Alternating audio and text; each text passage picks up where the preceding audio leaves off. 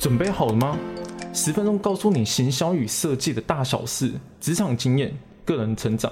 我是 Jason，欢迎收听 JMD，这是第十二集 Podcast。没错，我的频道主题又换方向了，而且这一次是连名称都变了，因为我重新定位自己的频道，然后我想透过这一集来宣布新的定位，而更多细节的话之后有机会会分享。那先拉回主题。今天要讨论的是目标，年底快到，大家都热腾腾讨论明年的目标是什么。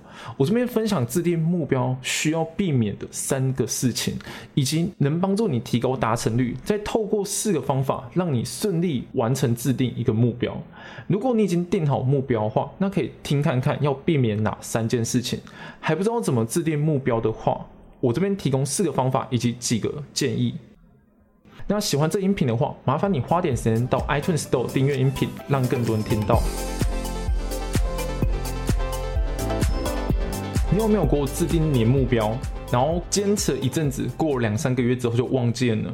然后过了一年之后又觉得啊，这样不行，我要再重新制定一个新的目标。那为什么大家是年初制定目标呢？其实这没有一个绝对答案，可能就是新的一年觉得就是一个新的开始，新的机会。我以前也会这样子。那我分享一个故事。二零二二年，我本来的目标是学习电脑绘图、累积作品集，还有阅读书籍。而在今年底，电脑绘图基本上就被我放弃了。会放弃最大原因是因为这件事情，我不想把它变成工作，它就是我自己的兴趣。所以我在五六月的时候，我转向进阶行销的技巧学习。那原本制定的十本书籍，本来是安排跟学习相关的技巧的书籍。那我在年底确实阅读超过十本，但更多是情感、心灵类，还有行销学的书籍。我已经尽可能把我的目标规划的很具体，可是，在执行的结果与我预期的完全不同。那这次我有重新思考过往常经验，然后也询问了朋友，收集资料之后，重新制定二零二三年的目标。然后，二零二三年目标我让它更加具体化，也避开了我接下来会说的三件事情。三件事情是哪三件呢？第一件，不要跟着他人喊。跨年设定目标，似乎是大家都会在这时间点做一件事情，已经有点像习俗了。有时候不清楚自己想要的是什么，就会听到别人喊了一个目标，可能是减肥或是运动什么的，就觉得哎，这个目标我好像也需要哎，那我也跟着喊，然后就觉得这也是我的目标。而实际上，真的有好好思考过这个目标。为了什么做嘛？你连做这件事情的动力都没有，怎么会期待你完成这个目标呢？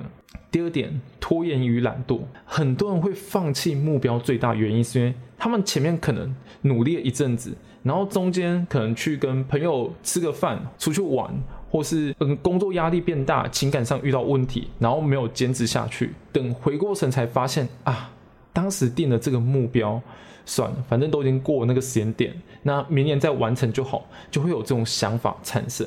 那会有这种想法产生，是人的大脑倾向于可立即回馈的事情，而完成目标是一件长期努力的结果，所以具体的规划是不可或缺的，更不要有明年再完成的想法。你的意志力不会因为这一年，然后就突然变好的，意志力也是需要花时间磨练的。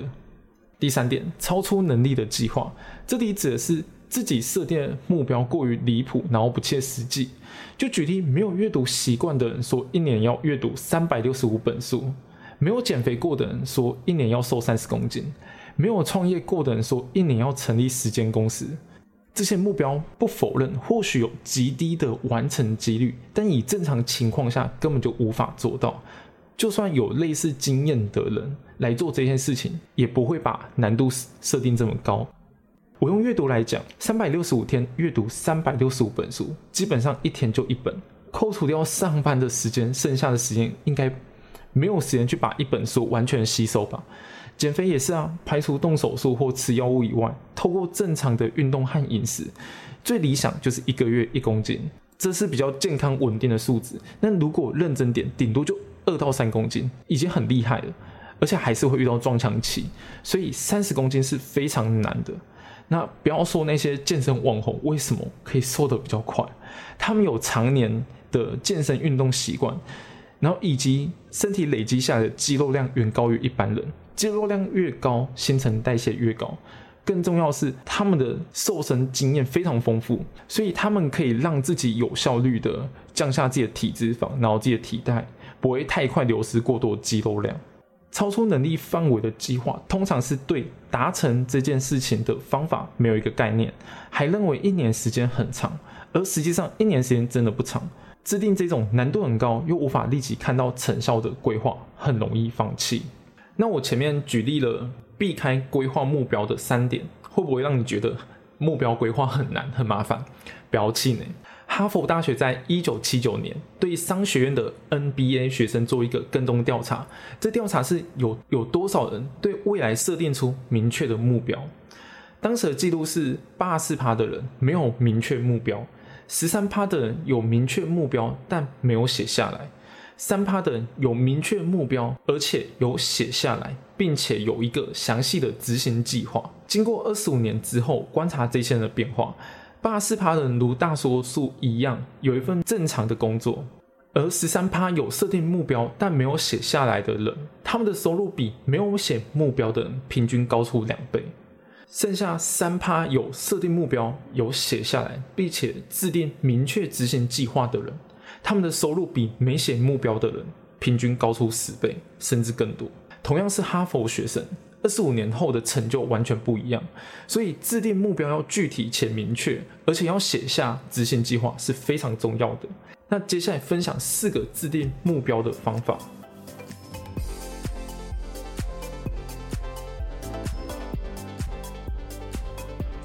方法一：明确且具体的目标。举例，我要养成阅读习惯。养成阅读习惯是一个很笼统的说法。不清楚你所认为的阅读习惯是每天阅读、每周阅读，还是每个月只要读一本就可以了？以及养成阅读习惯的执行方法又是什么？没有个具体的规划，怎么去做？如果要具体的话，可以说我要养成一个礼拜有五天阅读的习惯，而每次是在睡前三十分钟阅读，那我就很具体的描述我想要的阅读习惯是长怎样子。方法二，在现实社会中是可以达成的目标，其实就是我刚刚说要避免的事情。设定目标最怕就是把目标高估，或是你以自己非常专注、全力冲刺的状态下来衡量完成目标标准。没有经验的人想要一年赚一亿，想要登上月球，想要盖一栋百楼高建筑物，听起来就很不切实际，不如做梦比较快。或是认为自己可以每天专注认真的，然后抽出时间来背单词、学习职场的技能，这还是理想状态。可是人的状态会随着情绪和环境各种因素来变化，所以目标规划的贴近现实一点，然后不要把难度设得太高，会比较容易达成这个目标。方法三，完成目标要在时效内。人都有拖延症，没有具体的执行时间和结束时间，容易一拖再拖。先把具体的执行时间写上去，更容易达成目标。假设七月份要参加婚礼的话，那设定目标是不是要在三月一号开始规律运动，在六月底达成某个体态，然后好让自己可以安心的拍婚纱照呢？把具体达成时间写下来。也呼应到第一点，有明确具体的目标和执行方法。另一种是习惯养成，习惯养成它可能没有一个具体的达成时间，但我们可以把开始时间或是一些难度时间先写下来。就举例前面的看书，你要达成每周五天阅读的习惯，那对于没有习惯来说，一开始达成这个目标很难。那可以分成第一个月每周先看两天，坚持两个月之后。提升到每周三天，再坚持两个月，提升到每周四天，慢慢的把难度往上调，就能达到最终目标。方法四，行动计划是可以拆分成小项目，设定目标通常是写下自己最终想达成的结果，而具体规划就是达成这个目标的过程。那过程就有点像我今天要去台北某个地方玩，那我就要从台中。的家里出发到台中车站，再从台中车站搭车到台北，然后再从台北搭某个交通工具到我想玩的地方。这样子的规划就是一个具体的执行方法。刚刚第三点有提到每周五天阅读的习惯，为了养成这个新的习惯，那我一开始先把这个难度降低一点。第一阶段先看书就好，第二阶段每周阅读两天，第三阶段每周阅读三天，循序渐进，直到达成目标为止。刚起步执行目标时，会知道离终点还很遥远，但有规划不同的阶段的小项目，在执行过程中，我只要关注我如何完成当下的小项目，而不是看着遥远的终点，执行上会更容易看到自己的进步，也更容易去达成这个目标。那我刚刚提供四个方法，可以帮助你把目标规划好。如果你之前已经有失败经验的话，这一次就不要再多想，不要觉得我会不会失败，就是把目标规划好，写下你要执行的时间，你要完成时间，把它拆分成小项目，然后去做就对了。如果你真的还是怕你会遇到一些问题的话，那可以先把可能会遇到的阻碍写下来，以及你想完成这个目标有多大的动力。我举例。规划半年内瘦五公斤，你知道爱吃跟外食是你最大的阻碍的话，那是不是提前先把食物准备好，或是先定好，说明天中午就是订这间餐点，然后吃这个健康餐，让自己不要有太多选择呢？先解决可能会遇到阻碍，那真的遇到时候，你就方法来抵抗这个阻碍。那真的遇到时候，你就解决方法了。然后再就是想，如果你放弃的时候怎么办？思考当初设定目标的动力是为了什么？因为太胖怕被别人嘲笑，还是裤子穿不下，想穿下这件很好看裤子，还是因为要拍婚纱照？如果我不去继续完成这个目标的话，我可能就无法达成我自己内心的渴望。那我不管再累都要坚持住。当你想放弃的时候，就把你当初设定目标动力拿出来，重新振奋一下自己。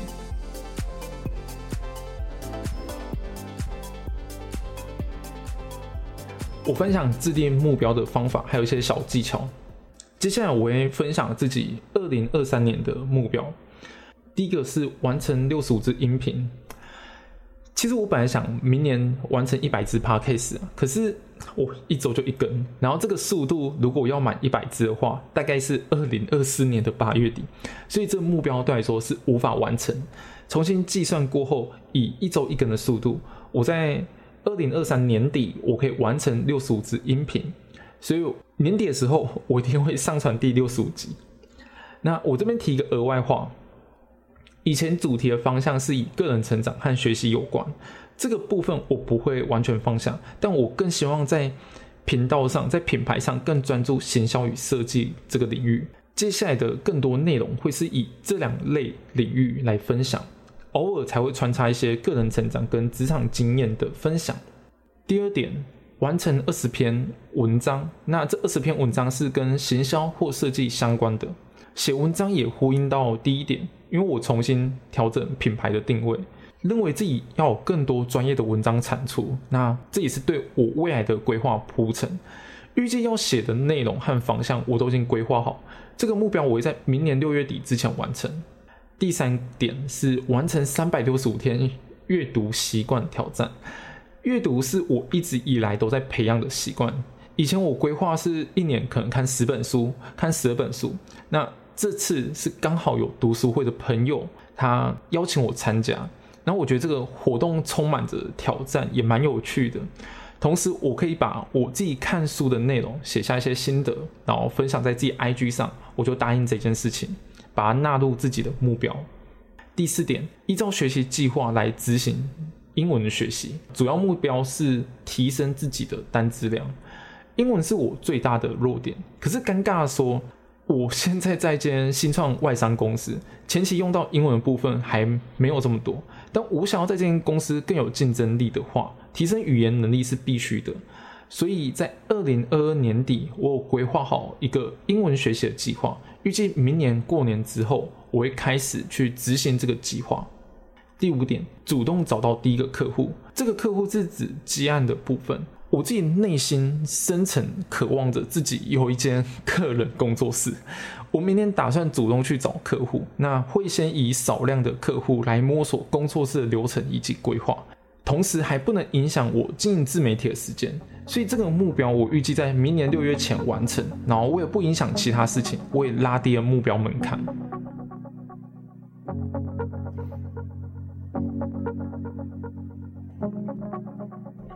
那回顾音频的重点，第一点，哈佛大学实验告诉我们，有明确具体目标并且写下执行计划的人，会比没有目标的人拥有更好的成就。第二点，透过四个步骤来设定目标：一、明确具体的目标；二、在现实社会中是可以达成的目标；三、完成这个目标要在时效内；四、行动计划可以拆分成小项目。如果真的还想再回顾的话，我把详细的内容写在文章上，你可以到部落格中看。第三点，避开错误的设定目标关键，不要盲目跟从他人的目标，也不要给自己设定一个超出自己能力范围外的目标，这样很不切实际。执行目标前，先花时间做功课了解，可以帮助你更好的规划目标。那听完这些之后，有没有冲动想马上去制定一个目标，花时间好好思考你打算怎么过？二零二三年，如果还没有方向的话，我这边提供六个建议给你参考。第一个建议是做一件你害怕的事情，这跟跳脱舒适圈的概念很像。你一定有一件你很想做，但是你不敢做的事情。那你可以在二零二三年挑一件事情出来，然后去执行完成这件事情。这个过程中，你一定有很多体悟跟感想，然后会让你成长。第二点，学习外语能力。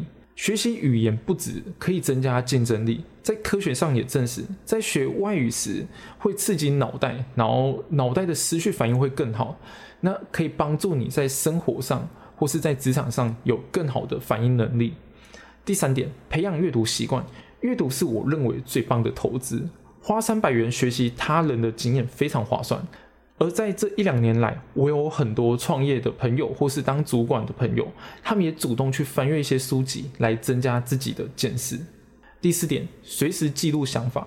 这个想法可能是在脑海中不经意跳出来的，应该有过那种，就是哎，我好像有一个灵感，然后当下可能在忙其他事情吧，没有马上记录下来，过了一下子之后就忘记了当时的想法，没有及时记录下来的话，之后怎么想都想不到。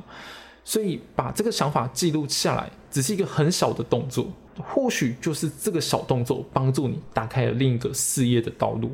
第五，研究一位你崇拜的人，崇拜的人通常有你向往的人生，研究他们怎么成功，有哪些特质是可以帮助你学习成长的，或是使用不同的角度来面对问题，让自己离向往生活更近一步。